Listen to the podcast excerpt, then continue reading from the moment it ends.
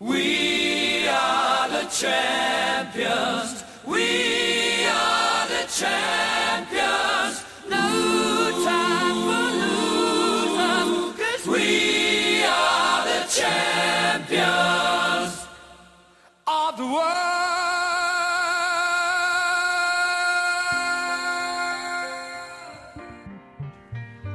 Mi nombre es Matías Rosa y este es un nuevo capítulo de ¿Y ahora qué? Un espacio para la reflexión en el que conocemos a distintas personas que han atravesado algún momento de su vida muy importante que los puso a prueba y al lograrlo nos comparten su experiencia. Pablo Meana, nacido en Necochea, orgullosamente necochense y bonaerense, es un jugador de vóley de esos que habitualmente no se destacan por un rol dentro de la cancha que habitualmente no es el que sale en la tapa de los diarios, y sin embargo ha logrado trascender no solamente en Necochea, donde ha sido campeón a poco de, debutar como jugador, sino también ha sido campeón a nivel nacional, ha conocido el exterior, ha viajado por el mundo destacándose y nos va a contar cómo fue la experiencia de convertirse en el mejor del mundo sin perder el eje y su humildad.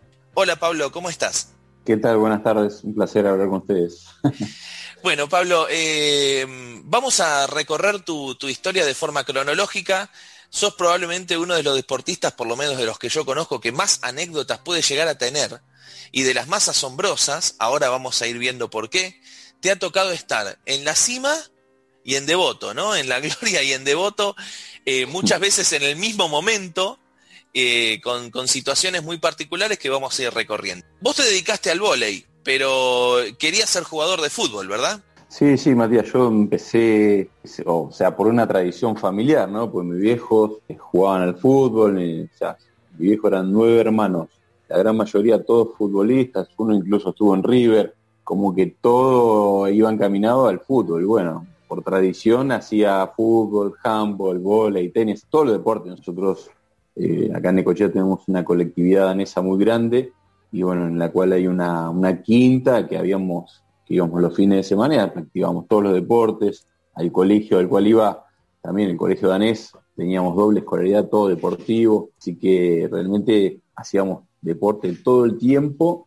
y, bueno, yo era bastante bueno en cualquiera de los deportes que practicaba, pero el fútbol, digamos, era el, de base, siempre, siempre terminábamos con el fútbol y bueno, incluso hoy me sigue, me sigue encantando, pero bueno, en definitiva yo jugué eh, acá en varios equipos, salí como campeón, era, jugaba de nueve, era alto en ese momento, adolescente, y hacía muchos goles de cabeza, tipo Palermo, no era tan habilidoso, pero este, por la altura me favorecía. Y llegué a estar en la selección juvenil acá de Necochea, en la cual, bueno, jugamos algunos partidos yo, y estaba entre la duda, ya había eliminado el handball y el tenis, y me quedaba para elegir, digamos, para seguir una carrera eh, el fútbol o el vóley. Y justo, bueno, cabeceamos ahí, chocamos cabezas con Pernía, Leonel Pernía, que es hoy actual corredor de TC, uh -huh. eh, que jugaba para, no sé si Tandil o Valcarce, no me acuerdo, Tandil parece que. Y bueno, ahí quedé medio desmayado por el golpe. Bueno, terminé decidiendo que, que no iba a jugar más al fútbol, así que más o menos fue por ese lado la cuestión, digamos, ¿no?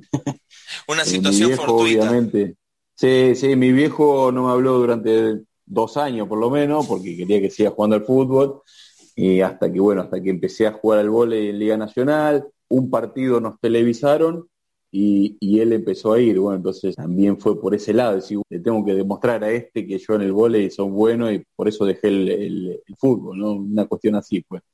Mira vos, qué increíble. Bueno, eh, probablemente si, si el, que está escuchando esta entrevista no conoce mucho de, del vóley, eh, los grandes jugadores de vóley por lo general, salvo algún puesto en particular, son bastante habilidosos porque son bastante coordinados. Su biotipo les permite ser bastante coordinados. Hay muchos ejemplos, ¿no?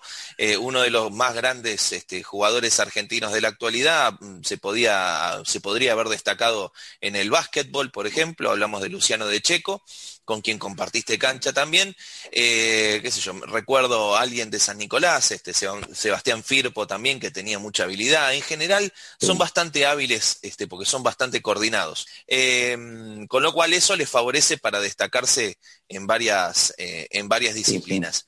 Ahora, después eh, vos tenías también un arraigo con, tu familia, más allá del, del este, deporte, con el taller mecánico de tu papá, ¿verdad? Sí, yo digamos, terminé el secundario y bueno, la típica, ¿viste? Te dicen tenés que, trabajar o estudiar. A mí me habían quedado algunas materias eh, del secundario y empecé a trabajar en el taller con mi viejo. Y, bueno, me iba bien, qué sé yo, ganaba mi platita y, y bueno, me permitía seguir jugando al vóley, hasta que en un momento también terminé el secundario, digamos, de materias adeudadas, y tenía, empecé a estudiar el profesorado de educación física, así que hacía las tres cosas, jugaba al vóley, eh, en ese momento no era tan profesional, ¿no? Acá en Necochea. También, bueno, trabajaba en el taller y estudiaba en el profesorado.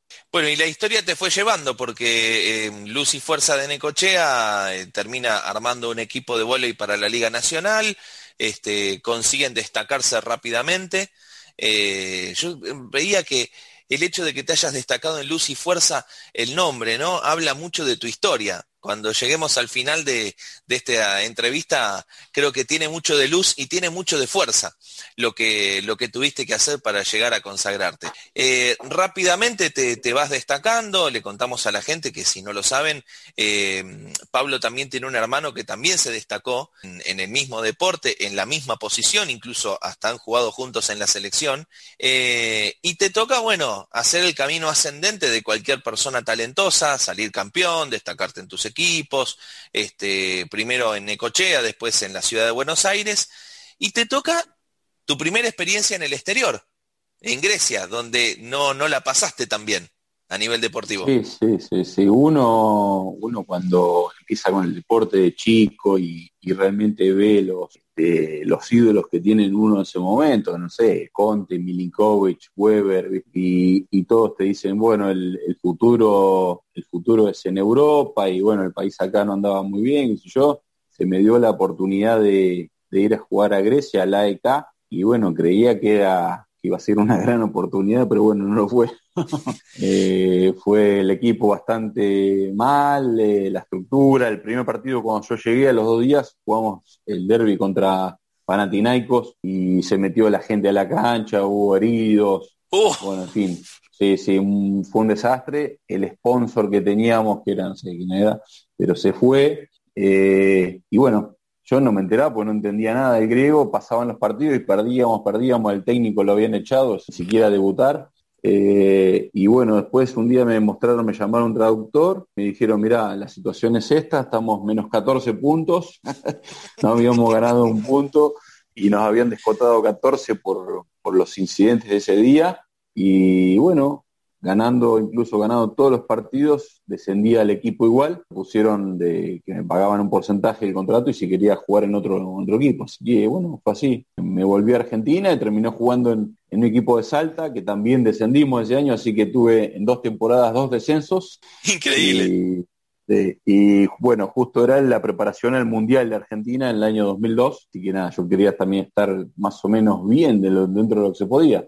Pero no, fue un desastre. El, equipo de Grecia fue malo, vine acá a Argentina, el técnico se fue del equipo de Salta y tuve que ser jugador y técnico.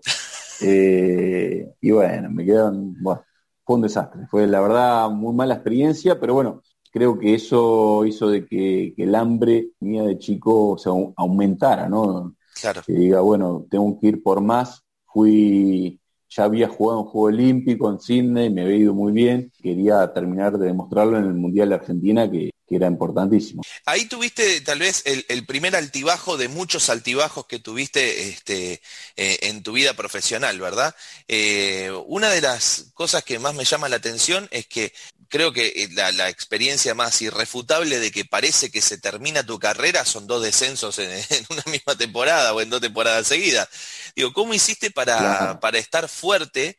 Porque tu objetivo era seguir en la selección y cualquiera diría que después de dos descensos no era seleccionable, digamos. Sí, sí, no, no, incluso, bueno, hacía dos años antes yo había jugado un Juego Olímpico y había sido el mejor del mundo, digamos. O sea, en el año 2000 en Sydney eh, habíamos quedado cuartos, había tenido un gran Juego Olímpico, un gran año, eh, y fue la primera vez que se ponía la función de libro, fue el mejor, el primer mejor de todos, digamos. Increíble. En, los tiempos. Y después, llegar a tener ese, esa ambivalencia de decir, bueno, tuviste dos descensos en un año, una temporada, y cuestionablemente eh, la duda esa de si era titular o no en la selección en el año mundial fue duro.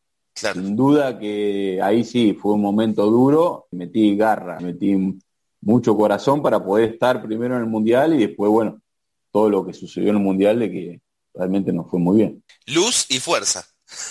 luz, y fuerza. tal cual, tal cual. Bueno, en esa experiencia de Salta, eh, bueno, coincidís también con otros jugadores en un contexto donde eh, la Argentina había tratado de repatriar a sus figuras porque querían tener un mundial en casa para destacarse, habían tratado de incorporar a la mayor cantidad de figuras que estaban dando vuelta en el exterior. No era muy común que muchos de los jugadores se destaquen en las ligas más importantes del mundo en ese momento. Eh, había un mix de experiencia y juventud en la selección argentina de ese entonces, con mucha expectativa de que se tenga un buen mundial, eh, pero había caído en el país la crisis del 2001 también, con lo cual este, casi que, no se juega el mundial y sin embargo, bueno, después se logró hacer. Te llega encima eh, pasar de ser jugador, técnico al mismo tiempo, sin probablemente tener una preparación que lo avale, en este equipo de Salta que estaba colgado de un alambre, a, ser el, jugador que peleara por el puesto principal. ¿Con quién disputabas el puesto en la selección? Alexis González, sí, Con Alexis González. Hace poco el libro de la selección, durante muchos años. Tal cual. Bueno, durante mucho tiempo se, y con tu hermano creo que fueron los tres libros que estuvieron en casi todas las convocatorias.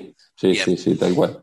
Eh, en ese momento, la Argentina, como para tratar de darle un impulso a ese mundial, hace una eh, jugada de fútbol, básicamente, ¿no? Que eh, el, seleccionado de un deporte menor en convocatoria fuera a concentrar al predio de Seiza donde habitualmente este, digamos, se concentra la selección argentina de fútbol, las grandes figuras del mundo del fútbol y qué sé yo pasaron por ahí. Eh, fue una concentración de mucha prensa, de mucha exposición eh, y donde en algún momento, en alguna nota vos habías contado que todos los jugadores iban definiendo su futuro, todos tus compañeros, menos vos, eh, y no, no conseguías equipo mientras peleabas el puesto. ¿Ahí tuviste otro altibajo más? Sí, no, el tema es el siguiente, digamos, el predio de la AFA, como la contaste, Grondona le había prestado a, la FAP en ese momento el predio y sí, sí, como era una exposición impresionante, nos, nos estaba yendo muy bien en el Mundial, veníamos invictos, pasando zonas y zonas porque había varias clasificaciones. Eh, y bueno, todos los procuradores, procuradores son los, managers, digamos, de, los, jugadores, de los equipos, y tocaban la puerta y llegaban italianos, llegaban griegos, todo. A la habitación mía nadie tocaba la puerta. Obviamente porque era una, mi función de libro para el que no sabe de vole o no entiende, no hago puntos, ¿viste? El libro no hace puntos. Entonces, en ese momento estaba, hoy por hoy sí, hoy llevan extranjeros de libro, como si fuera el arquero, una cosa así, para compararlo en el fútbol. Entonces, este, nada, sentí esa cosa de me está yendo bárbaro de vuelta. en las dos citas más importantes, que era un Juego Olímpico y un Mundial, iba entre los mejores del mundo y no estaba considerado por ningún equipo de Europa siquiera. Eh, nada, sentía como que digo, bueno, estamos acá al cohete. Entonces, nada, justo surgió la, una nota de una chica de la Nación que me preguntó, iba preguntando uno por uno dónde iban a jugar la próxima temporada, y a mí me preguntó y yo le dije, mira, yo no tengo ningún equipo hasta ahora, ni siquiera en Argentina, eh, así que si no, no encuentro ningún equipo, no se me va a caer el anillo, voy a, voy a laburar el taller con mi viejo, así que y bueno, fue, fue así, lo, publicó el diario de la Nación, que tiene la hoja gigante, salió una tapa de deporte al, día siguiente, como diciendo el ruso, porque me dicen ruso, el ruso me da, no va, este, si no consigue equipo va, al taller, una cosa así, no me acuerdo bien el título. Sí. Y, casualmente, bueno, termino de contar la historia, digamos, lo, lo leyó en el Sheraton, sentado en el sillón del lobby, el, el entrenador de la selección de Rusia, que no entendía castellano, pero leyó ruso y lo llamó al traductor y bueno, ahí surgió después la historia de que, de que me llamaran y, y terminara jugando un equipo ruso por medio de este, de este personaje, ¿no? Que se llama Gennady Chipulin. Eh, ahora vamos a ir precisamente a esa anécdota, pero me interesa saber cómo te sentiste después de que saliera publicado eso. Si, eh, está bien, vos sos una persona eh, campechana, como se dice, sencilla y, y muy humilde, entonces digo, tal vez no te sorprendió tanto, pero el impacto que tenía salir en el tabloide de la Nación en ese momento de los medios de papel, eh, habrá sido un impacto fuerte. Sí, sí, Matías, porque uno no está acostumbrado, por ahí uno como deportista quiere que se lo reconozca por, la, por las buenas acciones, no por las faltas, ¿no? Por claro. porque en este caso era una necesidad que yo tenía que decir, uh, mira, me ponen la tapa porque es como que se ríen de mí, que, ah, no tengo equipo y, y voy a laburar el taller, digamos, ¿no? Eh, sabiendo que había sido, había tenido muy buenos resultados y ni siquiera me tenían en cuenta, digamos, para hacer una nota. Entonces, en ese sentido me llamó la atención, pero entendí cómo era el juego este del periodismo y, el deporte. Ya tu viejo no quería saber nada con que vuelvas al taller, ya te había visto en la tele. No, no vuelvas no mal. no juegas mal fútbol, nada, ya no quería saber nada. No vuelvas a Necochea. Encima también peligraba esa, esa posibilidad laboral. Sí, sí, sí, también. también. Eh, y bueno, y, ahí tenés este, este, este altibajo que, que de vuelta te dispara como efecto rebote hacia arriba. Alguien lee una nota, encima alguien que ni siquiera domina el idioma. Eh, un hombre muy particular, vos ahora me vas a contar por qué, que prácticamente se había hecho dueño, con todo lo que eso implica, del puesto de entrenador de la selección. Contemos un poquito quién era Chipulín. Sí, Gennady Chipulin, un señor que, un entrenador de, Rusia, que bueno, en ese momento era entrenador, era el presidente de la Federación Rusa eh, de Voleibol, así que nada, estaba a cargo de todo, y también presidente del club eh, Bielgorod, Lokomotiv Bielgorod. Lokomotiv es una empresa estatal de allá de trenes, que, bueno, que era el sponsor, y bueno, enseñamos ahí. Y mm, nada, es un personaje con muchísimo dinero, una persona que le encanta el vole y un apasionado, y bueno, así sucedió, me, llamó, justo precisaba el puesto de libro, fue el primer extranjero en llegar a Rusia, porque nadie había jugado en Rusia, entonces no tenía, o sea, no tenía nada que perder, porque no tenía equipo, no sabía, no tenía referencia, y digo, más sí, me mando, voy. Este, más allá del frío, de, no, no, tenía ningún conocimiento de, ni de la ciudad, ni de la liga, no nada, no tener, eh, pero bueno, nos fue realmente muy bien, teníamos un gran equipo, el equipo era la selección de Rusia, eh, conmigo, digamos. Entonces, eh, nos fue muy bien, ganamos, Sí, ganamos, ganamos la, la, liga ese año, me acuerdo 2002, la ganamos invicto. Eh, eh, después ganamos Champions League con él, que no en Rusia después de la caída del muro no se había ganado nunca, entonces fue un evento muy importante. Es como la, la, Champions de, de es como la de fútbol, digamos, juegan los dos primeros de cada país y bueno, muy fuerte, muy fuerte. Le ganamos un equipo italiano en Italia, en Milán, con golazo, eso, la verdad que muy bien. Después al año siguiente también volvimos a ganar campeonato, Champions de vuelta. Eh, jugué tres temporadas, así que no fue realmente muy bien. Y bueno, tengo muy buena relación, incluso bueno, ahora dentro de unas horas es el cumpleaños de él, así que estoy por mandarle enviarle un mensaje que él dice que es mi segundo padre, ¿viste? Pero bueno, te iba a decir que, que de, de, alguna manera te cambió la vida. Este, esa nota y ese personaje en particular. Uno, tal vez este, el que no esté vinculado con el mundo del y pensará en una especie de mini Donald Trump, ¿no?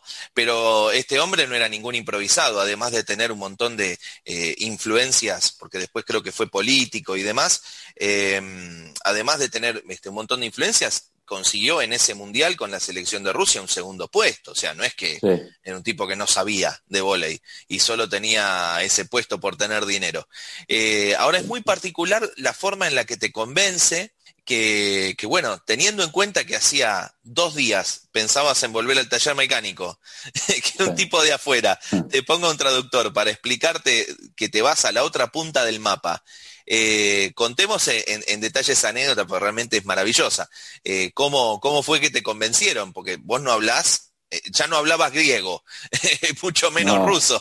No, no, pero bueno, sí, surgió porque la verdad no, no tenía otros equipos eh, la opción era esa y el dinero no era malo tampoco, así que digo, bueno, más que perderlo, eh, me dijeron, mira, incluso te damos el 30% el primer mes cuando llegue de todo el contrato y si no te gusta te volvés, le, le pagamos el pasaje a tus viejos para que vayan, yo fui y al mes ya estaban mis viejos allá, Bien. y nos pagaron todo, re bien, re bien, me trataron súper bien. La verdad que muy cómodo en ese sentido y después durísimo por el tema del, del invierno, el frío, este promedio, calcularle menos 15 grados todo el, todo el invierno, viste, la liga, las ligas, recordemos en todo el mundo, son siempre en invierno europeo, digamos, acá la liga argentina siempre es calor, ¿no? Pero Claro. en primavera, verano.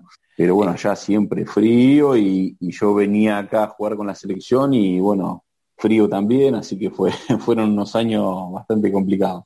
Eh, bueno, el desarraigo suele ser una de las razones por las cuales uno eh, desiste de algunos eh, sueños que tiene cuando es joven. Por ejemplo, estudiar, eh, tener la posibilidad de vivir en alguna ciudad que no tiene una universidad, te tenés que ir a una ciudad más grande y el desarraigo muchas veces juega en contra en ese sentido porque es difícil acomodarse a nuevas personas, nuevos ambientes, nuevos lugares.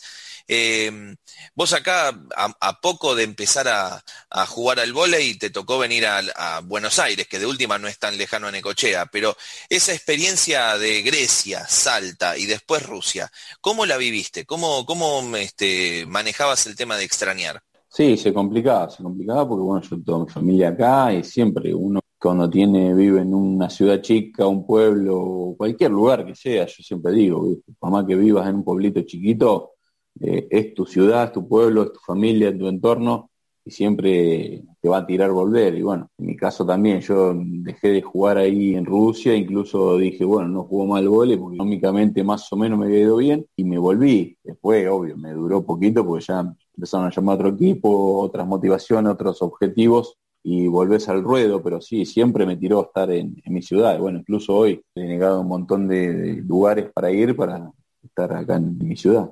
¿Qué significa para vos estar en tu ciudad? ¿Por qué, no, te atrae, es... ¿Por qué te atrae tanto? Primero porque es una ciudad hermosa, tiene parque, tiene playa, eh, es una ciudad chica, tiene río, hago mucho deporte, se pesca, kayak, eh, salir, puede salir en bicicleta, correr, digamos, para estar con chicos también es hermosa, es muy tranqui. Y después porque uno siempre le tira a estar acá con sus padres, que aún lo tengo presente, eh, mis hermanos, mis sobrinos, y tratar de transmitir algo, dejar un legado. Por ejemplo, hace, me retiré hace, casualmente ahora van a ser 10 años, el 4 de mayo, que me retiré en Matute, uh -huh. y, y, la verdad que bueno, me dediqué, ni bien terminé mi carrera como deportista, me dediqué a ser entrenador de vóley, una escuelita de vóley acá en el club donde empecé, que es el Club Huracán.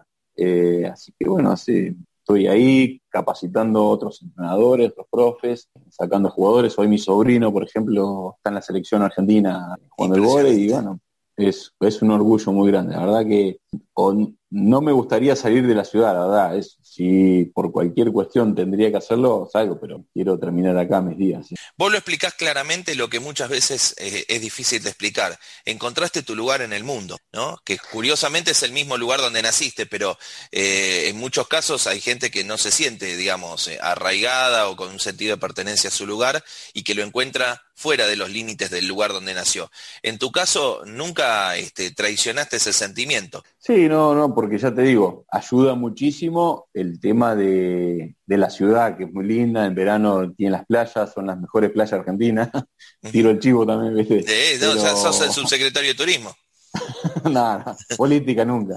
Pero sí, la verdad que me encanta la ciudad, porque es muy apacible, digamos, para estar tranquilo, en familia. El, tiene el parque, digamos, tenemos amigos y hacemos un montón de cosas al aire libre también, así que en ese sentido ayuda muchísimo. Obvio que si... Un gran campeón del voleibol del mundo. Enseguida seguimos con más. ¿Y ahora qué?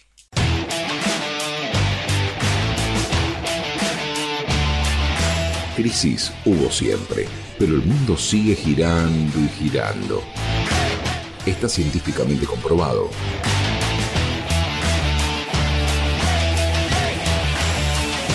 ¿Y ahora qué? Con Matías Rosa.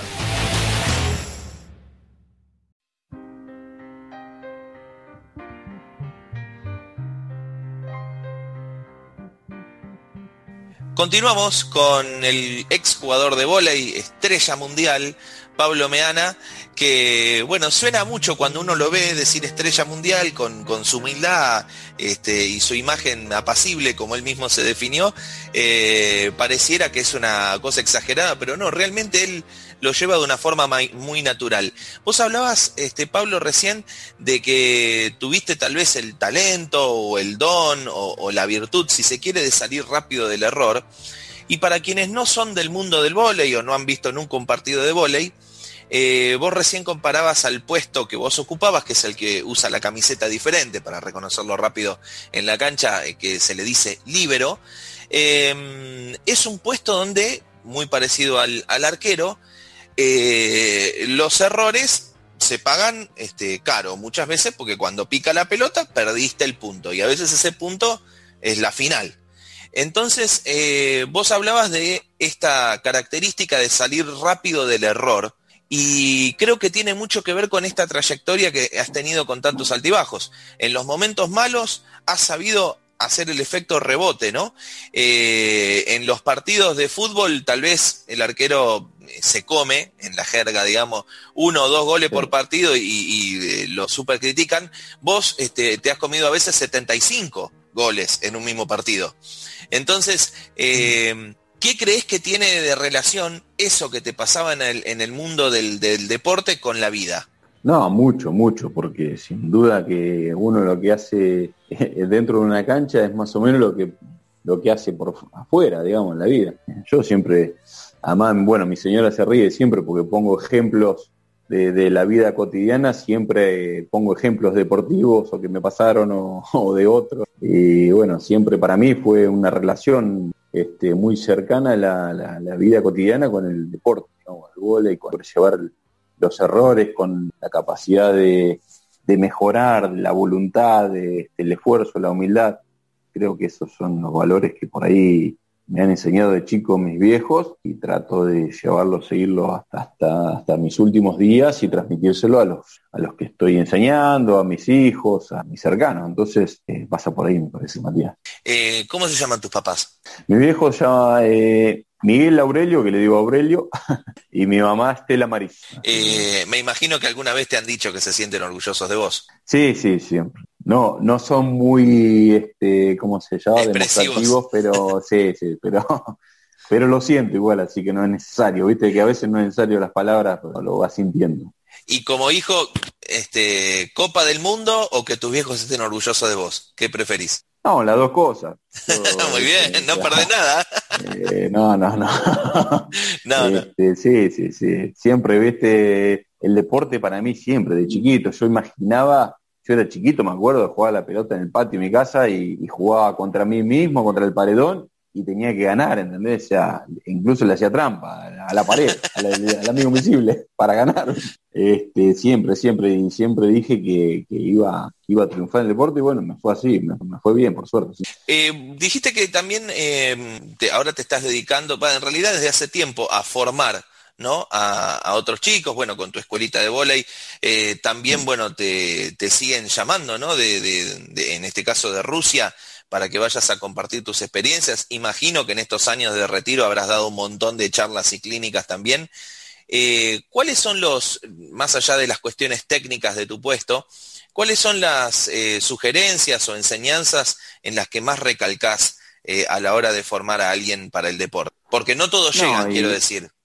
Claro, claro, claro. Es, ese es un tema importante, porque en la escolita, o sea, como cualquier club de barrio, de, ciudad, digamos que hay una, una figura importante, como en este caso, que yo, los padres mandan, mandan a sus hijos creyendo de que van a ser este, profesionales, no es así, digamos. Obviamente yo les voy a enseñar y con todo el staff ahí de, mi equipo del club, vamos a tratar de hacer lo posible, pero siempre el mensaje es que aprendan el deporte y sobre todo los valores que tiene el deporte, ¿no? De cuidarse, de hacer vida sana, de ser compañero, de ser solidario, digamos, este, aprender la técnica, de valorizar el esfuerzo, de, de sobrellevar momentos difíciles, porque el deporte en el cual estamos, que es el voleibol, tiene muchos momentos agonísticos este, que simula la vida misma. Entonces, a veces esto le sirve muchísimo para, para poder afrontar otras situaciones en la vida a los adolescentes que solamente lo pueden este, imitar en un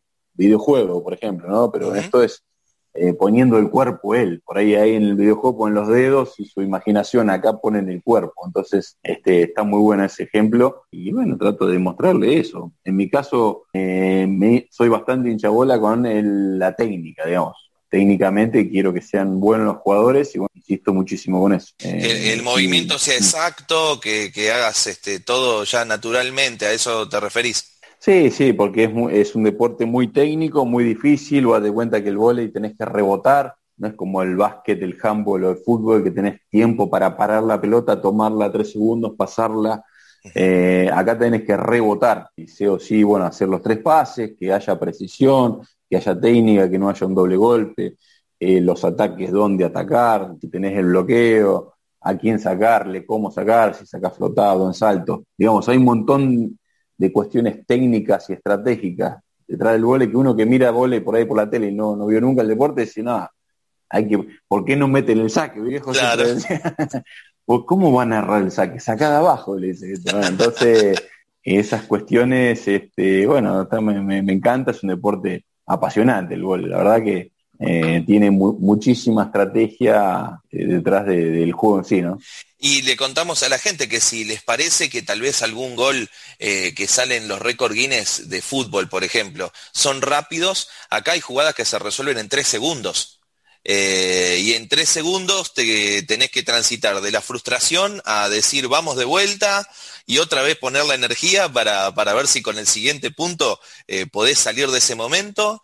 Esos momentos negativos muchas veces duran varios minutos, que en un partido de fútbol varios minutos podría no implicar un gol en contra, acá te podés comer 25 goles este, y, perder un set.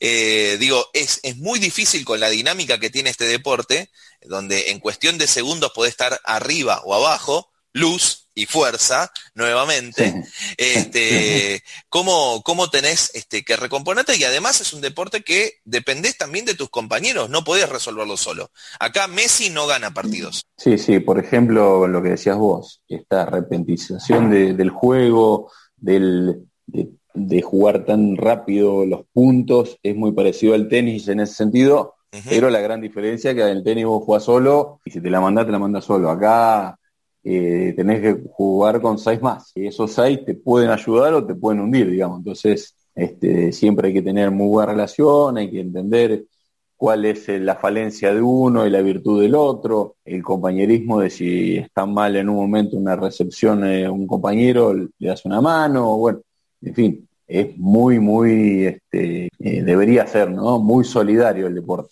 Sí, el, grupo es prácticamente la mitad del trabajo, ¿no? Sí, sí, bueno, bueno, vos recién contabas tu experiencia como, como periodista dentro del staff de, de Desde el Sur, ¿no? De, Marcelo Tinelli, que bueno, no hemos llegado ahí, pero nosotros, yo participé en Bolívar, en el equipo de Marcelo, eh, durante cinco años, y vos estabas ahí dentro del equipo. Bueno, vos veías, eh, teníamos grandes figuras, pero lo que más valorizábamos siempre y los rivales era el grupo, y eso creo que es, muy importante. El colectivo eh, a veces puede más que las individualidades. Totalmente. Y bueno, y en tu caso, este, que como decíamos, tu carrera ha tenido grandes momentos y algunos altibajos, eh, vos ya eras una persona consagrada, muchos de los que estaban en ese grupo eran consagrados en, otros equipos y demás, y también tenían que este, dejar de lado el ego, ¿no? Porque en muchos de los viajes que hemos compartido, esto no es una este, entrevista autorreferencial, pero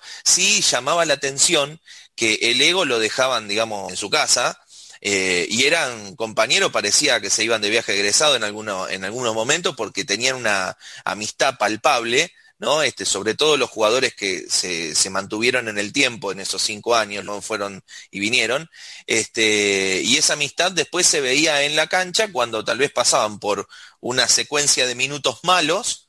Y lograban este, consolidarse como bloque para superar ese momento. Em, lo que me llama la atención en estas experiencias que has tenido en el exterior, teniendo la dificultad del idioma, ¿cómo formaste grupo, por ejemplo, con los rusos? Ni bien llegaste, porque mm. rápidamente conseguiste un resultado deportivo bueno. Sí, sí, sí, sí.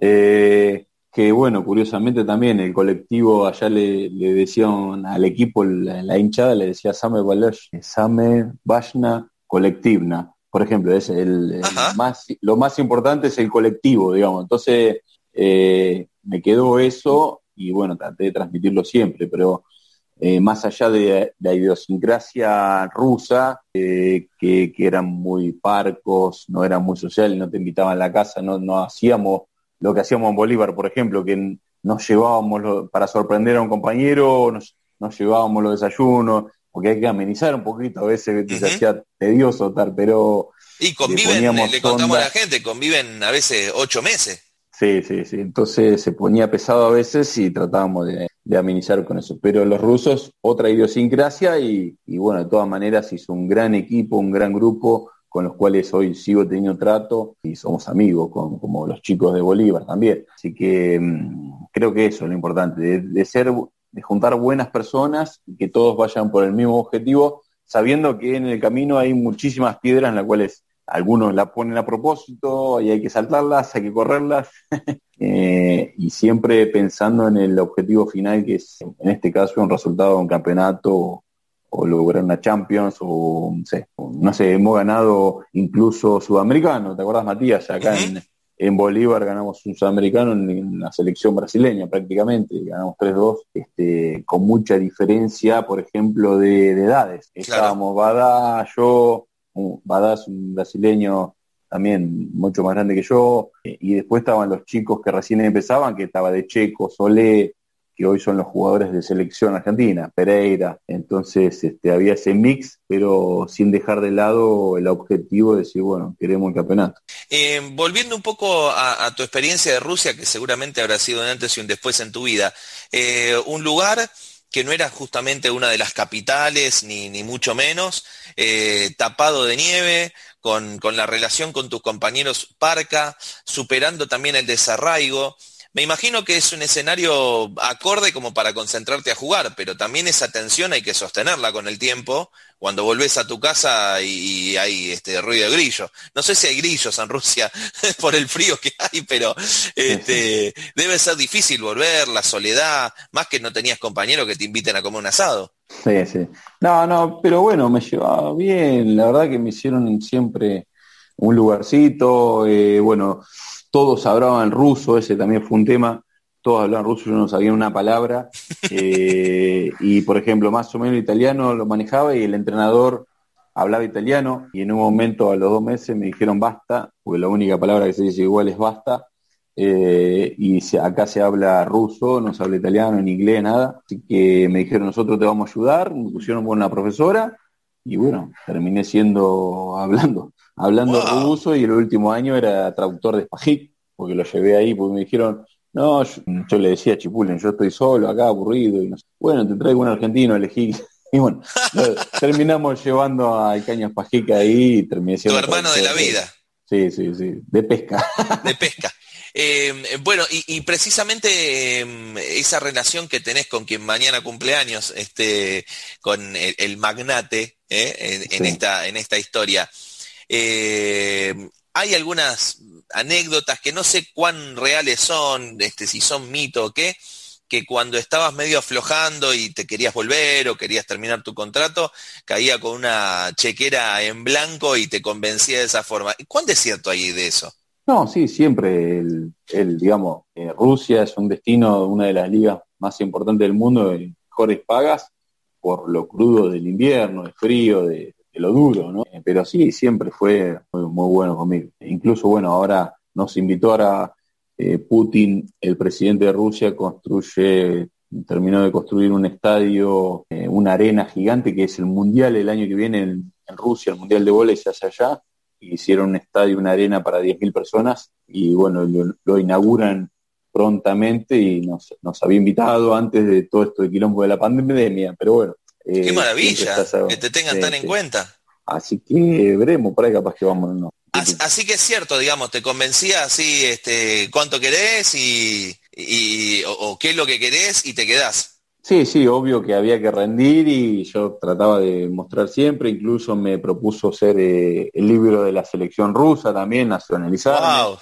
Cosa Te ibas no a convertir en ruso en serio. Claro.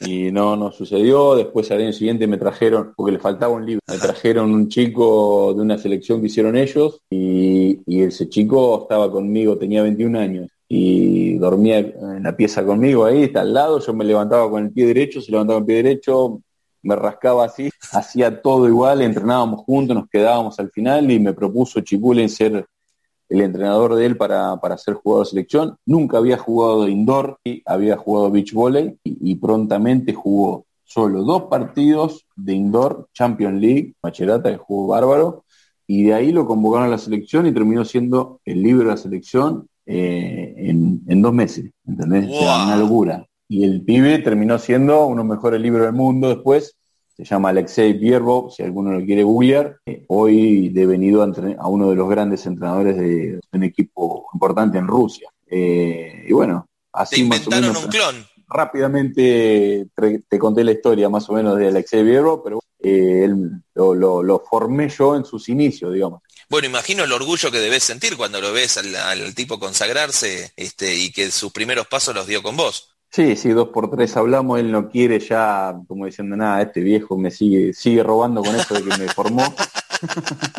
Pero bueno, nada, todo bien con, con él, re bien, todos. E incluso, bueno, en Rusia está, me, me trata muy bien y la gente me, me reconoce a veces mucho mejor que en Argentina. en ese Mira qué bien. Bueno, Sí. sí, eso, eso te iba a contar que este, además de, de estar en un deporte que habitualmente no se destaca por los resultados internacionales, te tocó una época muy linda donde tuviste Juegos Olímpicos de, digamos, de gran destaque, incluso como vos bien decías en Sydney 2000, eh, que estabas empezando tu carrera, tuviste un paso destacado.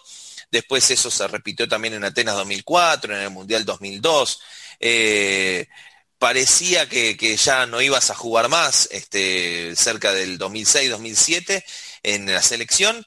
eh, y, y bueno, te han llegado un montón de reconocimientos. Ahora, de aquel nene que jugaba en el patio haciéndole trampa a su pared, eh, esperando que, que una tribuna este, se, se rompiera las manos aplaudiéndolo, al, al hombre que después empezó a recibir los reconocimientos. ¿Cómo, ¿Cómo te llevas con eso de, bueno, qué tal, Pablo Mena, sos el mejor del mundo? ¿Qué significó Bien. eso para vos? Sí, bien. Eh, porque siempre quise, siempre uno tiene el ego alto y quiere estar. Yo tenía 10 años y enfrente a mi casa había un pat, un baldío y yo le puse los arcos, ¿entendés? El palo, todo y empecé a hacer un vestuario, Matías, ¿entendés? Hice un vestuario imaginando, imaginando lo que era una salida a un estadio grande, ¿entendés? Oh, que te ovacionen. Yo de chico imaginaba el triunfo, el- esa cosa. Entonces cuando lo logré, dije, bueno, lo- llegué a ser el mejor, eh, obviamente que para mí el mejor siempre es el que sale campeón.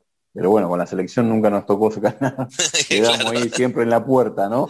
Eh, pero digo, bueno, el mundo me reconoce como por estadísticas, no porque alguien dijo, no, este es el mejor. Yo, por estadísticas, fui, fui el mejor durante unos años, cuatro o cinco años. Eh, y bueno, cuando llegué a hacerlo, quería seguir siéndolo, ¿entendés? No es, no es que me conformaba con ser segundo o tercero, quería estar ahí en el tope. Entonces eh, me esforzaba muchísimo y trataba de mantenerlo. Como, como lo debe hacer, no sé, Nadal, Federer o los que los grandes deportistas del mundo. Entonces me tocó esporádicamente ahí cuatro o cinco años hasta que llegó Serginho, que es un libro de Brasil, que es un capo, un fenómeno. Y, bueno, después me tocó ser segundo, tercero, y bueno, iba tratando de pelear, pelear ahí entre los mejores. Este, y sabía también que en ese momento después se empezó a reconocer mundialmente el puesto de libro. Como te dije al principio, por ahí eh, como extranjero no contrataban, vos equipo tenés el cupo solo de dos extranjeros por equipo, entonces vos imagínate, un equipo que quiere estar en punta, trata de llevar un, no sé, un opuesto, un punta muy bueno, jugadores que te generen mucha, una bolsa grande de puntos, no Claro. uno que no te haga punto y solo te reciba, defienda y bueno, te organice la defensa. Eh, pero después se empezó a valorizar ese rol porque si no estaba este jugador, así como también el armador, por ejemplo, que es de los más importantes en el vuelo.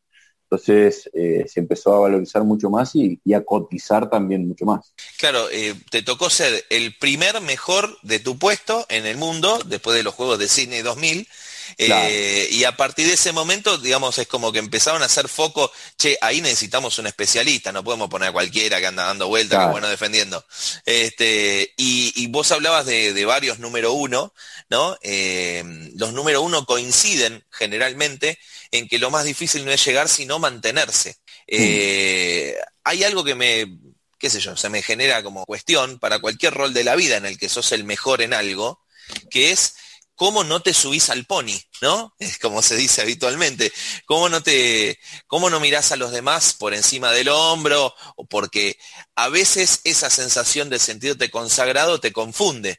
¿Cómo manejaste eso si es que en algún momento te confundiste? No, no, vos sabés que siempre tuve claro eso en el sentido de que cuando empecé a jugar y a jugar profesionalmente acá en Necochea y venía jugadores de selección y veía a los buenos y los buenos también, pero que no demostraban que eran buenos, me llamaba la atención. Yo digo, no sé, por ejemplo, Conte o Waldo Cantor, venían acá jugadores de selección de Italia, todo, y los veía re profesionales, ¿entendés? Llegaban con su bolsito, eran los primeros que llegaban, los últimos que se iban, yo me quedaba en se mataba en entrenamiento, que esto, lo otro, mejoraban, elongaban. Y por allá veía a otros jugadores de selección, también no voy a dar nombres, pero digo, no hacían lo mismo. Estaba más para la fotito, para la regulaban, ¿entendés? O sea, yo dije, yo si llego a, en algún momento a estar ahí, ni en pedo hago eso, digamos. Me voy a matar para seguir estando y demostrar por qué estoy ahí, digamos. Y la selección no es para cualquiera, entonces me pareció desde ese lado. Y así como la selección,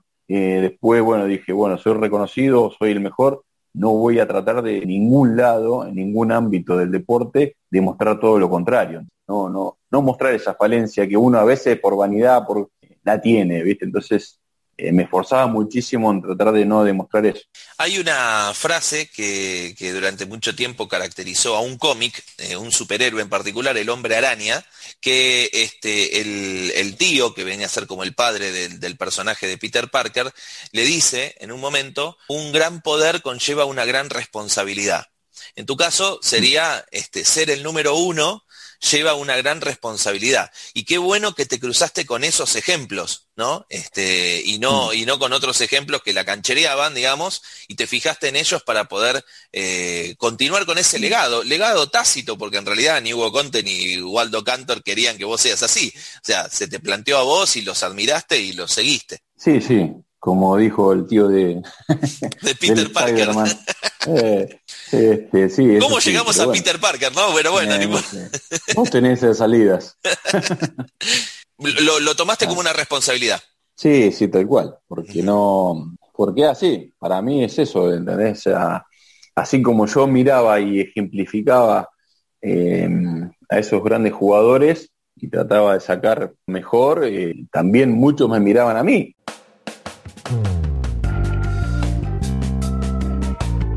La vida es todo lo que pasa mientras suena la radio de fondo. ¿Y ahora qué? Con Matías Rosa, un programa donde nos proponemos pensar. Nada menos.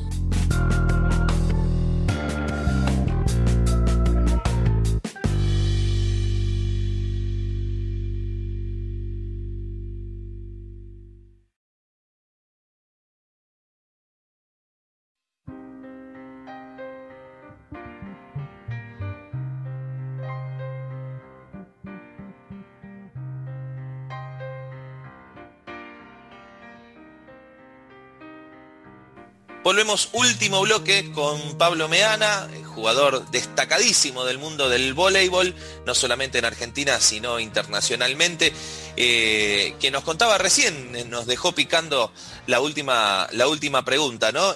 Tanto esfuerzo para colgarse la medalla, dormir con la medalla, bañarse con la medalla, como dijo este, Pablo, y al día siguiente renovar la motivación. ¿No es agotador? ¿No, ¿No te dieron ganas en algún momento de decir, bueno, tanto me sacrifiqué? Vos hablabas de que tenías un lema de no cancherear y eso se vio a lo largo de toda tu carrera, pero ¿en algún momento no te dieron ganas de como relajarte o, saturarte por la exigencia? No, porque ese era el leitmotiv, digamos, la motivación de estar al taco, digamos. Me parece que, pasa por ahí, porque como bien contamos ahí al principio de la charla, eh, que empecé con varias frustraciones, eh, con dos descensos en un año, es decir, no quiero volver a lo mismo, ¿entendés? Eh, quiero que me sigan contratando los equipos de punta, están en buenos equipos, en buenos, con buenos entrenadores. Eh, no quiero seguir eh, estando en el fondo. Y bueno, creo que pasó por ese lado. sabía que, que, en algún momento iba a llegar también en la hora del retiro, entonces ¿viste? no es como cualquier otra profesión que voy a decir, bueno, trabajo hasta que me jubile, hasta los 65 y, y después sigo a la plancha. Entonces sabía que tenía un tiempo limitado y quería aprovecharlo al máximo. Ganar la Champions League después de haber sido el primer líbero mejor del mundo, ¿no? Este, cuando se estrenó ese rol. Em, ¿Ganar la Champions League fue la consagración que estabas esperando? Sí, la verdad que fue, si tengo que poner el top 3, lo pongo ahí, no sé si primero, ¿eh? porque fue fantástica, sensación increíble. La primera sobre todo, ¿no? Sí, la primera jugamos en, en Milán contra eh, Módena, que es un equipo, para el que no conoce la liga italiana, fue históricamente uno de los grandes campeones de, Europa y ganarle ahí en Italia 3-0 ganamos de Chapa. Así que no, fue muy, muy lindo. Fue uno de los momentos más emocionantes de mi carrera. Eh, incluso esto de estar eh, con la medalla colgada y llorar durante media hora bajo de la lluvia de la ducha, tengo el recuerdo hoy todavía. Mira vos, te, aflojaste.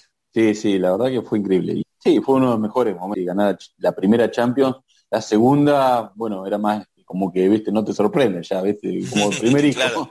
claro, eh, pero sí, no, fue uno de los momentos más importantes de mi carrera, sin duda. ¿El año 2005, 2006? 2003. Ah, 2003 fue la temporada 2002-2003. 2002-2003, que repasando un poquito toda esta anécdota de que se iba a volver a, trabajar al taller mecánico, había pasado dos años, un año. Un año, un año. a ver, Matías. Eh, esto del taller, por ejemplo, por ponerle, fue en noviembre del 2002. Claro. Que yo salí campeón de la Champions fue en marzo, el 22, 23 de marzo, porque me acuerdo que explotó la guerra de Irak ahí, eh, en marzo de 2003. Entonces, impresionante. fueron unos meses, sí. Impresionante, una etapa súper intensa de tu vida. Sí, fueron momentos este, importantísimos en lo deportivo, emocional, económico también. Y claro. Pero bueno, había que aprovechar en ese momento y, sacarle el máximo provecho. ¿Cómo se vivió eso en Rusia? Porque no era habitual, digamos, que los equipos rusos se destaquen en, la Champions, ni mucho menos un equipo que no tiene la tradición de otras grandes este, o, históricos eh, equipos de Rusia. Sí, no, muy bien. Ahí en Rusia, yo me acuerdo que tuvimos una audiencia de 35 millones de personas que miraron el partido, la final. ¡Wow! Eh, sí, sí, fue increíble, no sé el rating, pero bueno, ahí en ese momento había 150 millones de habitantes, no sé cuánto hay hoy en Rusia. Sí, sí. Gran, gran, gran parte de la población y, y el voleibol en Rusia es, no sé si el segundo te diría a nivel de importancia. ¿Mm? entonces, este, fue muy visto y nos recibieron bárbaros, bárbaros. Por eso ahí al toque a los cinco días me propusieron ser libro de la selección, imagínate. Claro, claro, a ver si se nos eh, escapa. claro, este, pero nada, realmente era la selección de Rusia más, porque eran los mismos jugadores. Más un ruso importado. Claro, eran medio, sí. Y yo pasaba como ruso, pues muchos decían, no de la atracción, que era como el mono del circo, ¿viste? Decía, en, la, ciudad iban, vamos a ver al argentino, vamos al argentino. Ya para yo hacía pavada, pirueta, acá, allá. eh, y vamos a Argentina y, llegaban y decían, ¿dónde, está el argentino? Se imaginaban uno morocho, negro, ¿viste? No sé. Uno en Europa, ¿viste? Dices argentino, Sudamérica. Eh, Se lo imagina trigueño, digamos. Pero, pero pasé, pasé desapercibido porque soy rubio, ¿viste? Descendiente de daneses. así que, bueno, nada, quedé ahí como. pasaba desapercibido, la verdad, hasta que hablaba. Claro, y ahí ya se, saltaba todo, claro. Em, precisamente, digamos, después de ser un héroe nacional, a ver, para, para ponerlo en contexto, el voleibol no es precisamente un deporte, salvo, qué sé yo, en Italia, donde se escriban libros sobre los jugadores o, haya merchandising o tengan grandes ratings de televisión. Decías 35 millones de espectadores, si no me equivoco son 350 puntos de rating, es una locura absoluta. Eh, ser, ser una estrella encima en un lugar donde sos extranjero todavía es mucho más difícil y más si no hablas bien el idioma. Entonces, eh, ¿cómo, ¿cómo lograste después de esos momentos tan destacados en tu vida. Encima vos te, te retiraste después de Bolívar en, la cresta de la ola, ¿no? Después de una gran temporada.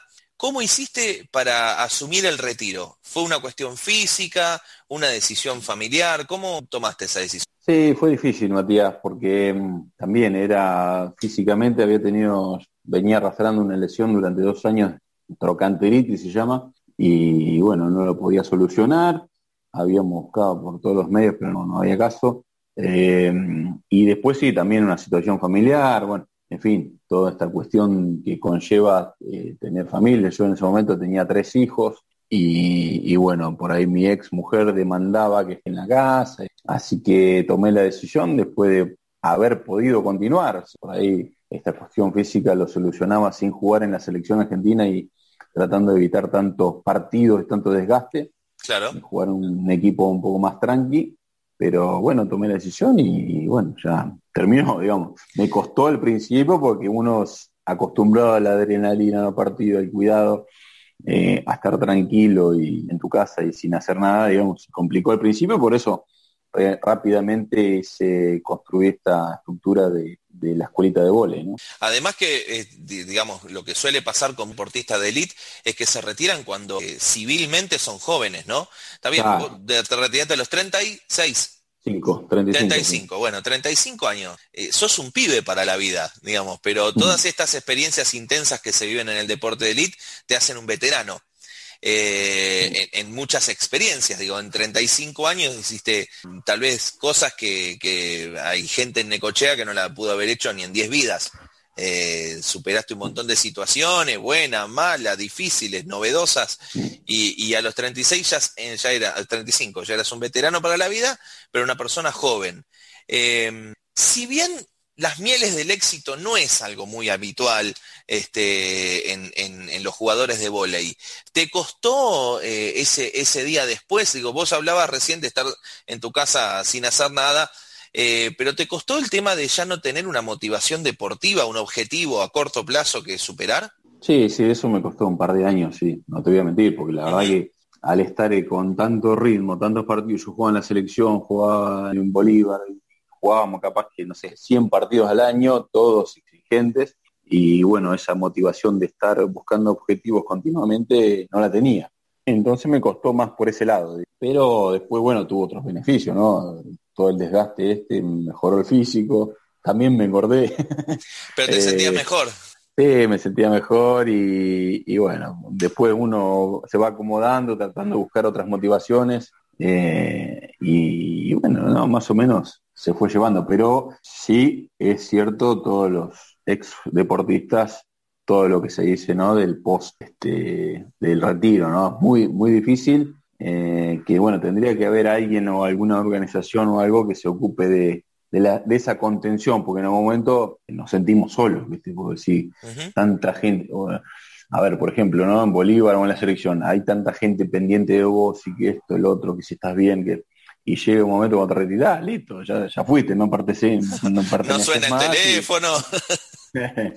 Entonces hay que acostumbrarse a eso y me parece muy bueno este, poder hacer al menos terapia, algún asesoramiento o cómo llevarlo o brindarle algún tipo de herramientas como para poder manejarlo mejor, porque que la pasa mal. ¿sí? Bueno, hace muy poquito, digamos, ocurrió el, suicidio de un jugador uruguayo. Está bien, el fútbol tiene muchísima más exposición que, el vóley, ¿no? Sí, sí, eh, y, además acceso a muchos más lujos, si se quiere, mm, eh, porque digo, vos fuiste durante varios años el mejor del mundo, pero aún así no llegabas a, cobrar ni el 20% que un jugador de medio pelo, digamos, que, tiene tres partidos seguidos donde mete gol, digamos. Eh, no, no, no. Entonces es mucho tal vez más difícil para alguien que tiene una exposición. Hablamos de eh, Santiago del Morro García, jugador uruguayo de un equipo argentino, Godoy Cruz, que bueno, tomó la decisión de, de, suicidarse un poco por el desarraigo, al parecer venía por ahí la cosa, y otro poco porque también estaba deprimido.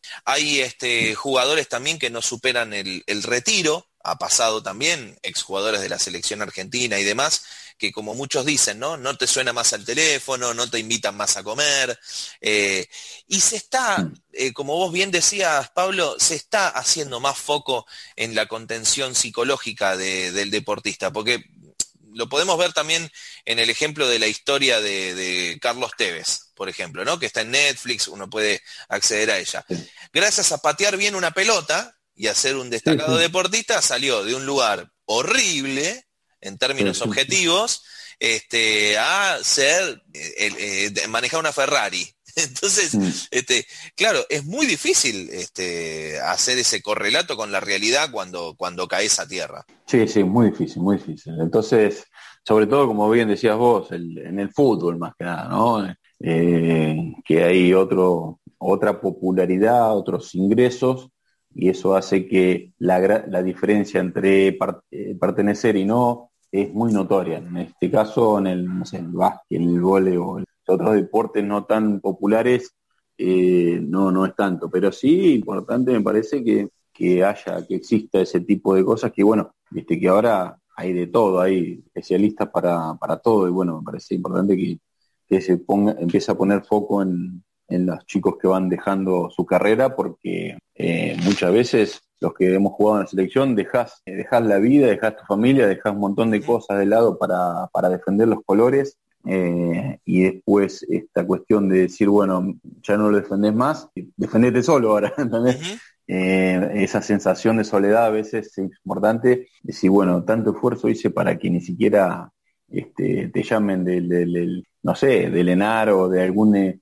ente nacional o de la misma Federación Argentina para poder proponerte algún trabajo o ser solidario con algo, yo. En mi caso no sucedió, estoy hablando por, por el resto. Siempre tuve muy buena relación con todo el mundo, pero a veces este, escucho un montón de comentarios en ese sentido, digamos, ¿no? de, la soledad que uno siente eh, cuando, cuando de repente dejó un montón de cosas de lado por defender eh, tal o cual camiseta.